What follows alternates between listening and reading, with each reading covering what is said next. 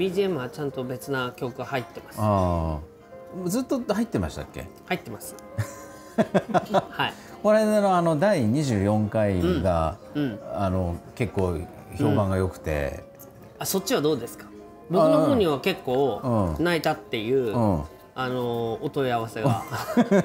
お問い合わせじゃないよね。ご報告が。うん、いや、うん。結構ありますよ。はい。あそう、はい。うん、ね、で、あれだから冷静に聞いたら、ずっと BGM が入ってるじゃない。入ってる入ってる。それもなんかそのちょっとエモーショナルにさせる感じがあるの。いつも入ってます。あ、そうでしたっけ？あそういうふうに。感じるだけだと思いますよ、ああ、より感じるってことですかね。うん。うん。いや、でも本当あれはね、多くの方に反響が。これ豆くるってどうですか？やってもうどのぐらいやってるの？数数ヶ月やってるね。年明け1月5日からやってるからね。半年やってて。うんうん。どうですか？いやなんかちょっといこれいよいよいよいよ。いよ来た感じ。じゃないですか。あそう。いやわわかんないですけど。そうですか。いやこの間ねだからその15周年の会に呼んでいただいて、あのコメントをつけてくれてる人たちが、うん誰だろうなこれって思ってたんですけど、うん。何人かにお会いできたそうでしょ。だって影山の部屋みたいの作ったじゃない。そう作ってくれててね、そしたらみんななんか影山さんと何なのかねあれって。ちょっとイラッとするよね。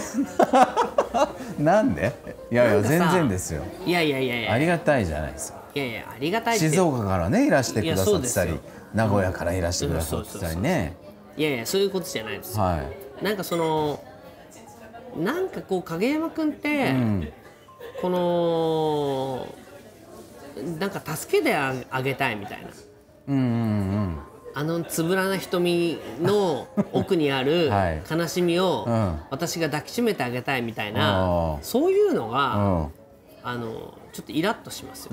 ん ちょっと待って、イラッとしてるのはどどこ どれに対してあの全て。ああだからそういうようにはいはい。思わせている、まあ、それは本人の意図ではないから、作為ではないから、それはいいとしても、なんかそういうふうに、こう引きつけているっていうね、そのつぶらな瞳にもちょっとイラッとするし。ね。はい。でなのに、はい。なんか僕のことを気にしてる人なんかいるんですかねって言ってる点にもちょっとイラッとする。はい。はい。するしえええなんていうのかな。やっぱりみんな影山くんみたいなものの方が安心を感じたりね、えうーん。うん。安心安全を感じたりうん。するからね、うん。なんかこうああいう風な時に「え影山さんと生の影山さんと話してみたいです」っていう人がこの前もわっさーっといてね、まあいてくださっ2時間ぐらい影山の部屋だったよね、うん。ねありがたいことに。だからやっぱりああいうのってなんかこう、そういう人っていないんじゃないですか？影山くんぐらいしか。あああれ佐渡島の部屋やっても、そんな来ないと思いますよまあいやまあまた別のまあね、別の人たちがあ集まるってことは、あまあ、あると思うけど、うん。やっぱりなんかこうなんて言うんだろう。諦めないでくださいみたいな声が 強くない？そうね、あのまとめるとね。まとめると、うん。うん影山さん諦めないでください。みたいな、私はずっと応援してますからみたいな、そういうのが多くない？いやそそう言ってくれました実際に。あそう。その影山の部屋部屋というかまあそれはね集まりのとこで、だから、うん、でもそれでもさほら、うん。ダメじゃないかなみたいな。そんなことないですみたいな、影山みたいな感じに。あれ何なのかな？いやいやいやいや。いやそういう方々がい,、いやでもだから、僕今回だから初対面の方が多くて、うんうんうんで伊香彦で大体ね、あの皆さんやってらしたんだってことも聞いて、だからな伊香彦で何が、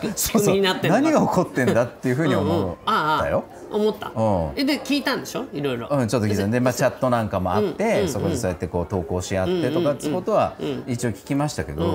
んそうなるもんかねっていう。ああああああ、それはそうなるんだ。よなるんですね。いやだからもうそもそもゆこの YouTube まめくるがあれだけこうコメントが、しかももう一個一個長い。長いし、あのなんならその映像と関係がなないことをうわーっとうん。書いてあるね。ほとばしてるしかもそれがちゃんと毎回とかね、そう。いやいやな何が起こってんだろうと思って。と思って。うん。いやだからやっぱりそれはさ、うん。一つはだからなんて言うんだろう。あの僕なりのうん。人を信じるけど人を信じないっていうのかな、ううん。んそこはすごくえー大事なことだねだからみんなうん。だからみんな一緒でみんな違うっていうことと一緒だと思うんだよね。人を信じるけど人を信じないっていうのは。であのまあほらラジオみたいのも含めてね、だからそれはその三軒茶屋と渋谷店の違いともう全く一緒なんだよ。うん。だから みんななんて言うんだろう。人間って集団になる怖さもあるし、集団になる脆さもあるんだよね。で個別ひ個々人の脆さもあるけど個々人の強さもあると思うのね。で今のその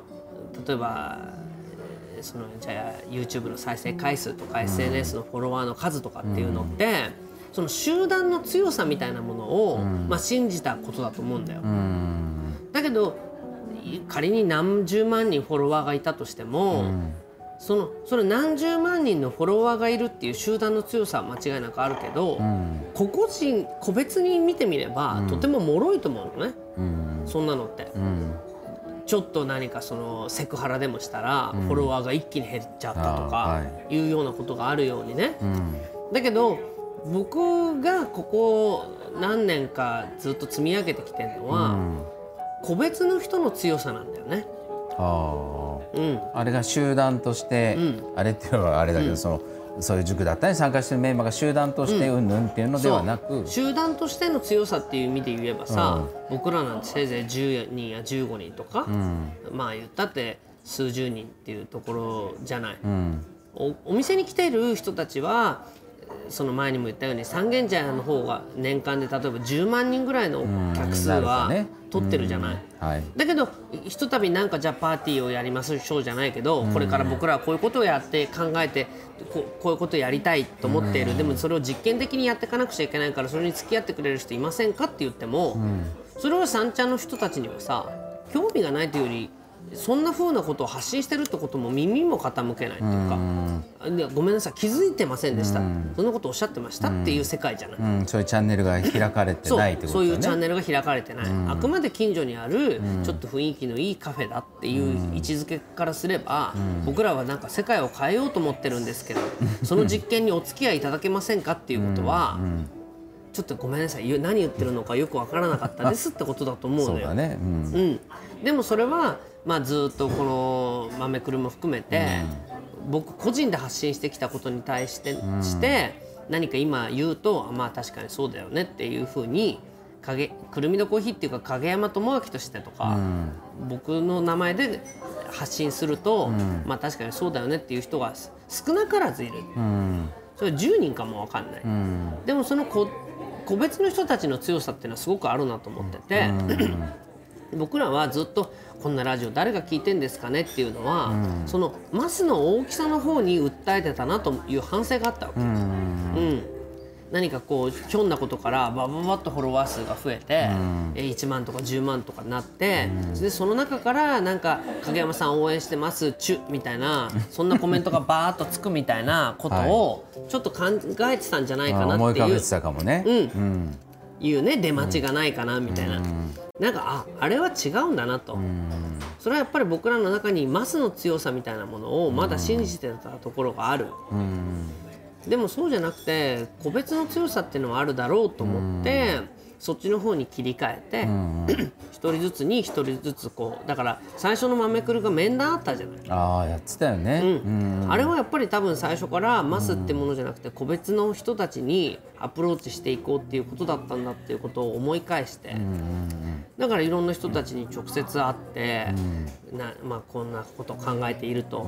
その考えてることをそのままお便りにしてくれたり、えーしていいんだよっていうことをすると、いやいやそんなこんな私のこんな話はね誰も望んでないし、っていうやっぱりみんなが自分ってものを出さないようにしてるのも、マスを意識しすぎてるから。向こうも向こうも、うんうん、私のようなお話は全然人前にさらすようなものに値するものじゃないと。であこれはそうじゃないなと、であなたの赤裸々なそういうことは、価値があるから、それを出してほしいっていうことをまあ2年ぐらいかけて、まあラジオでお便りを読むとかっていうことでずっと培ってきたことがあるわけ。そうするとなんて言うんだろう。それが変化していくっていうことがあって、でその影山君の言ってることにすごく共感があるというようなこともみんな言うようになるし。井川さんの言ってることももちろんあれだあれだけど、まあ、影山さんの言ってることに共感がある。じゃあそれそれはそのまま YouTube のコメント欄に書いてくれって、そうすると今度 YouTube のコメント欄に「あなんかとても感激しました」みたいなの書いていくけどやっぱりまたみんなのし目を気にしてるから、あなたの言葉であなたの物語を書いてくれたって構わないと、コメント欄に、っていうことになってからああなってるわけ。うん、あそうか。そういう、あの水を向けてくれてたんだね。そうそう。変遷がある、やっぱりなんて言うんだろう。影山さんの思想や井川さんの思想にすごく共感があって私たちはあなたたちの思想に共感していますっていうメッセージは、その注目にさらされることについてははばかられるっていう心理があるんだろうと思うのね、それはどどんなことに対しても、えー自民党を応援してるっていうこともなんかはばかられるっていうか、なんかある種の党派性をそこでそ帯びちゃうっていうことだよね。そういうそのマスなものに対して自分は属するっていうことに対してることをみんなの前で表明するっていうことに対することがはばかられるっていうバイアスがかかってんだと思うんだよね。でもそうじゃないとあなたの個人の物語なんだっていうことで言えばそれっていうのはすごく意味があると思うの。で今アメリカなんかでもさその黒人のデモがすごく多いじゃない。はい。であれもそうだなってすごく思うのは、あの黒人で、まあ、亡くなった、まあ、警察官に要は殺されたって言われてる人の家族はさ、デモなんかやめてくれってすごい言ってるんだあよね。とかそういうそのね、あの暴力的になったりってのはやめてくれと。暴力的なことはやめてくれと、それは家族の個人の物語として、あいつはそんなことを望んでなかったと、そういうことはやめてほしいっていう訴える。でそれに共感して黙ってなんかそのデモなんかに参加してるっていう人たちもいっぱいいるよね、だけどマスになればもういい加減にしろよみたいなことの不満を、そのここぞとばかりに。ここぞとばかりに、まあ、それを引き金にしてやってる人たちがいるじゃない。だけどやっぱりそれは集団としての脆さっていうのがあって、逆に言うとそういう集団のえー力っていうのは、国家も集団として圧力かけてえーそれこそ軍を出すぞとかって言えば、ヒュッと収束しちゃうよね。だけどその個人の思いみたいのは、どんな国家権力ですらも止められないと思うっていうか、うん、だって私はこう思ってる。それはもう誰に道具言われたって思ってるものは思ってるんだっていうことって、思うなってことはできないから、だから軍あそのデモをするな暴力的になるなだったら軍を出すぞっていうことについては鎮圧できても、思ってるってものは、何人の力をもってしても止められないんだっていうふうには思うんだよ。でこれはすごく僕がこの何年かすごくこの力っていうことを割と考えてるっていうか、まあ今は YouTube のああいうコメント欄だけでもいいから書いてって言ってるのも、個人のことならみんなこれだけ出るんだよなっていう、うん。なんかそのなんていうの？意味ないじゃんあんな書いたって。意味なくはないけどね。うん、まあなんかなんていうの、これが僕らのなんかうねりとなってどうこうなって、よし世の中をひっくり返すってことではないよね。ただみんなその僕がここのとこ YouTube のやつで奇跡の三投稿っていうのがあるんだけど、ほうほあのー時間の概念についてね、これからは今までのその経済っていうものが、僕は資本主義そのものが悪いとは思わないけど、時間っていう区切りになった瞬間に、いろんなことが歪んだ、う。うん。うん。その今までだったら1年っていうものが、それが 1, 1ヶ月になり、1日になり、えー何秒何分っていう世界で、えーその微分化した結果、そその1秒のうーん何？収益性の高さっていうことが、を高めるってなったらそれも機械化するしかないよね。うん。機械とコンピューターでもうい何？1時間あたりにできる缶ビールの量って何十万本とかできるわけでしょ、だから人間の人知の及ばないところのところにそういうものが出てきたあたりから狂ってきちゃってると思うわけ、だからそれはミヤヘルエンデのモモじゃないけど、時間泥棒的な概念っていうものが、エスカレートしすぎたことによる不幸っていうのがまあ、えー顕在化してるってことだと思うんだよ。であのーでそういうようなことをずっとまあ、そのラジオで喋っていたらその奇跡の三等校っていうのがあって、あのー一つの体験として、えーそのまあ藤田さんね、このそうですねがが書いてくれたやつはその自分の父っていう、お父さんはそのずっと自転自自動車の工場をやっていたんだけど、あの何時に来いっていうふうに社員に言ったことはないと、でも何十年間誰も遅刻なんかしないと、で雪が降った日だったら雪かきをしてからし修行しないと仕事にならないけど、みんな誰もしその雪かきの日は何時に来いって言わなくても、みんな早く来て、そのちゃんと修行に間に間に間に合うように雪かきも終えてると。いうようなことはルールじゃなくてもやってましたよっていう一つの話がその中に出てきた。でもう一つは山本さんっていう、えー昔は鳥を食べるっていうことになると、その鳥を食べるのにはどの鳥を潰すかっていうことを何日も前からみんなで考えたと。あ卵を産まなくなったあいつを潰すのか、うん。若鳥のあいつをちょっと食べるのか、そういうことを考えながら、まあ、いよいよその日の朝、お湯を沸かすところから始めて、その鳥をさばいて食べるっていうつまり鳥を食べるってことも何日も前から、うんその心の準備も、まあ、物理的な準備もしてたとうん。いうような話が一つ、おそれもコメント欄に書いてあって、でもう一つの話は横田さんが書いてあったのは、私の思い出として京都のある喫茶店で、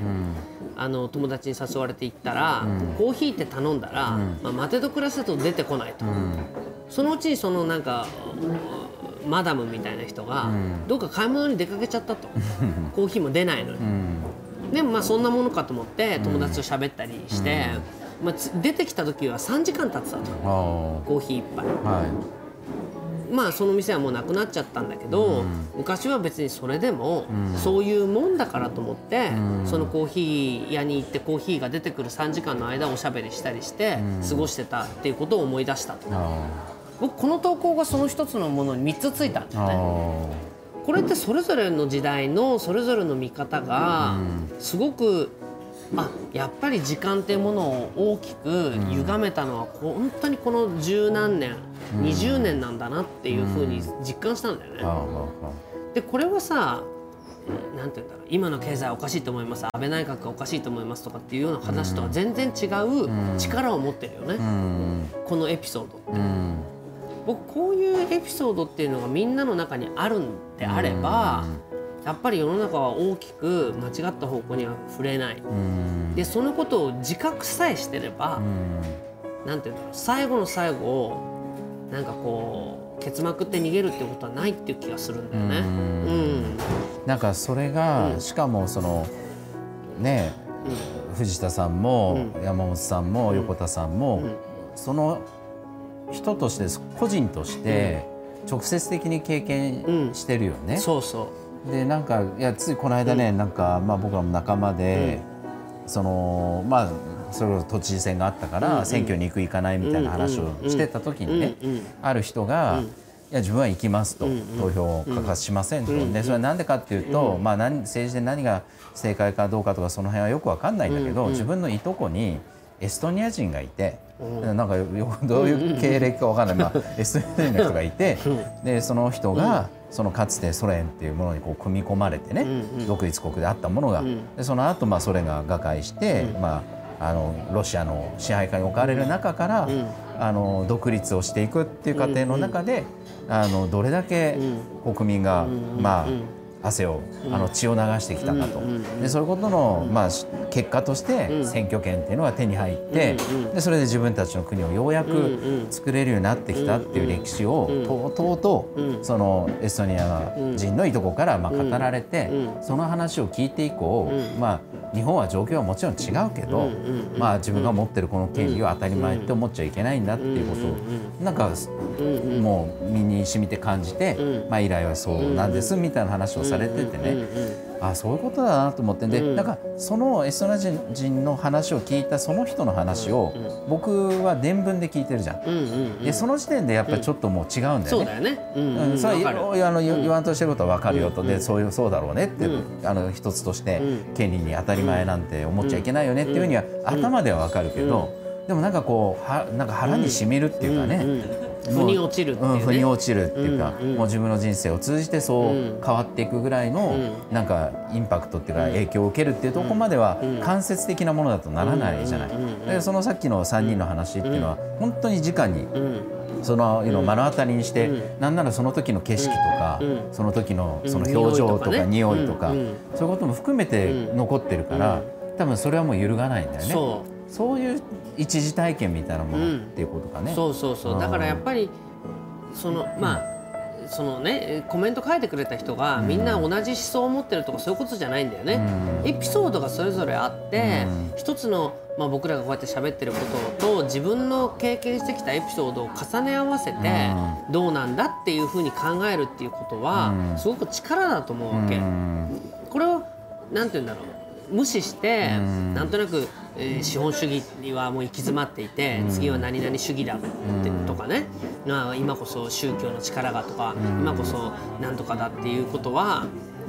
そんなに大きな力を持たないって気がするんだな。ちょっと話は抽象的になっちゃうしね。う。ん、だからみんな多くの人たちの弱い力を束ねやすい大味なものは作れるけど、個々人が持っているもう腹に腑に落ちちゃってるエピソードをひっくり返すようなことは国家たりともできないと思うわけ。だから僕は逆にエピソードを若い人は積むべきだと思うし、うん、その機会を大人は与えるべきだと思う、その第一次的なっていう意味でね、うん。だからそういう意味ではもちろんスマホっていうものはなんて言うんだろうあの三次的四次的なものだから、ちょっと経験をねそうやって間接的にしちゃう感じしちゃう。感じがあるから、うん。スマホがあればもう世の中が変わって素晴らしくなるっていうことを言ってるんじゃないの、あくまでそれはツールとして、そういう知らない世界がこの中にあるんだって思える、だからそそのことを通じて一時的なところに戻っていくっていう動きが必要だと思うわけ。うんスマホであこんな風に離れ小島の人たちはやってるんだったら、私も行ってそこで何かを手伝ってみたい。っていうことのきっかけにスマホがなりましたってことが大事なんであって、スマホに行ってあスマホの中で、まあその何ストリートビュー Google のストリートビューを散々見たからもう私はヨーロッパ中を世界一周旅行したのと同じだってことにはならないよね。うんだから僕らはどちらかといえばカフェっていう一時的なことに近い、まあ、二次的かもわからないことをやっているから、いやその完全な3時4時っていう僕はテレビっていうどっちかって言えばそのさらにそのね、行ったような気にさせるところにいたから、カフェっていうのはそこから一個その前に戻った感じっていうのがある、でそこから畑やったらさらにもう一個戻ったって感じがあるってことを考えると、そのまあこういう YouTube や何かを通じて、そのコメント書いたような人たちも、なるべくその1時とか2時の情報を載せてもらって、だったらじゃあその、えー藤田さんの車の自動車工場にみんなで行ってみようとか、うん。そうやって本当に鳥をさばくってことをみんなでやってみたらどうかっていうようなことのきっかけにこういうものがなったらいいなと思ってるわけ。うん。だしなんか全く同じエピソードではなかったにしても、あこういう話聞くと自分にもあんなことあったなみたいなのが、それぞれなりにはそうあるんそう。う、だろからね。あると思うから、ん。だからやっぱりこういう YouTube やったりラジオやったりすることは僕にとっては昔と意味合いがちょっと違ってて、みんなの中にあるエピソードを掘り起こす必要をみんなに訴えてるし、さらにまあその遠足や何かをやってるのは、そのエピソードが実は若くてもないと、あん。まりなかなかそういう経験がないっていうんだったら、そういうところに行って、一時的な体験ができるような機会を作った方がいいっていうふうに思ってるんだよね、だからエピソードに勝る心情なしっていう感じなんだよ、確かに。だからここで僕らが話してることは、まあ、僕らにとっては一時的な経験の話をしていたとしても、それをこう YouTube の動画になって見てる側からするとやっぱりどうしても,、もうその時点で二次的三次的だものね。だからそれはまあ一つのきっかけとして、それぞれが、あの経験してきたことをもう一回向き合ってくれることにつながってさえいればもうこの動画の役割を果たしてる話してるってこと。でそれでコメントを見たらあこういう一時的なことを書くような場所なんだと思えば、そういう人たちは何だろうと思った人たちは、まあ、遠足がありますよ食事会がありますよ、まあ、演劇がありますよ音楽会がありますよってすごく直接に近いようなものっていうのは、コンテンツはもう揃ってるわけだから。だったらそういうところでじゃあ畑に手伝ってみるとか、そういうような形にするっていうことは割と健全じゃないかと思うのね、順番として。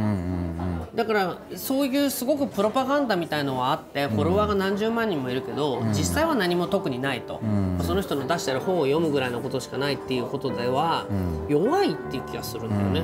うん。だから僕らができることっていうのは多分そういうそのより一時に近いところにガイド役となって、みんなのエピソードを積み上げさえすれば、それはもうなんかもし世の中が変わってもみんなおろおろもしないと思うわけよ。うん。まあえじゃあこういう機会だから鳥をみんなでさばこうっていうことになればそれはそれでいいわけだし、むしろ一次産業えいい産業じゃない一次エピソードが増えるきっかけとなれば、なるなら、そのいわゆるビジネスいいわゆるマーケット上でのマイナスの体験っていうのは、むしろ宝の宝庫じゃん。ね。だから今回みたいなことでもだから僕はソーシャルディスタンスで誰とも関わらない世の中になっていくっていう考えはすごく反対で、 Zoom や何かで何かがこ全てが事足りるっていうのは、僕は全くもって間違ってると思っていて、より一時的なものに、の入り口とさ最初の入り口として Zoom 会議があったって Zoom のなんかオンライン飲み会があったってそれはいいよ、だけど最終的にはエピソードを積み上げないことには何の力にもならないと僕は思う。そうだね、うん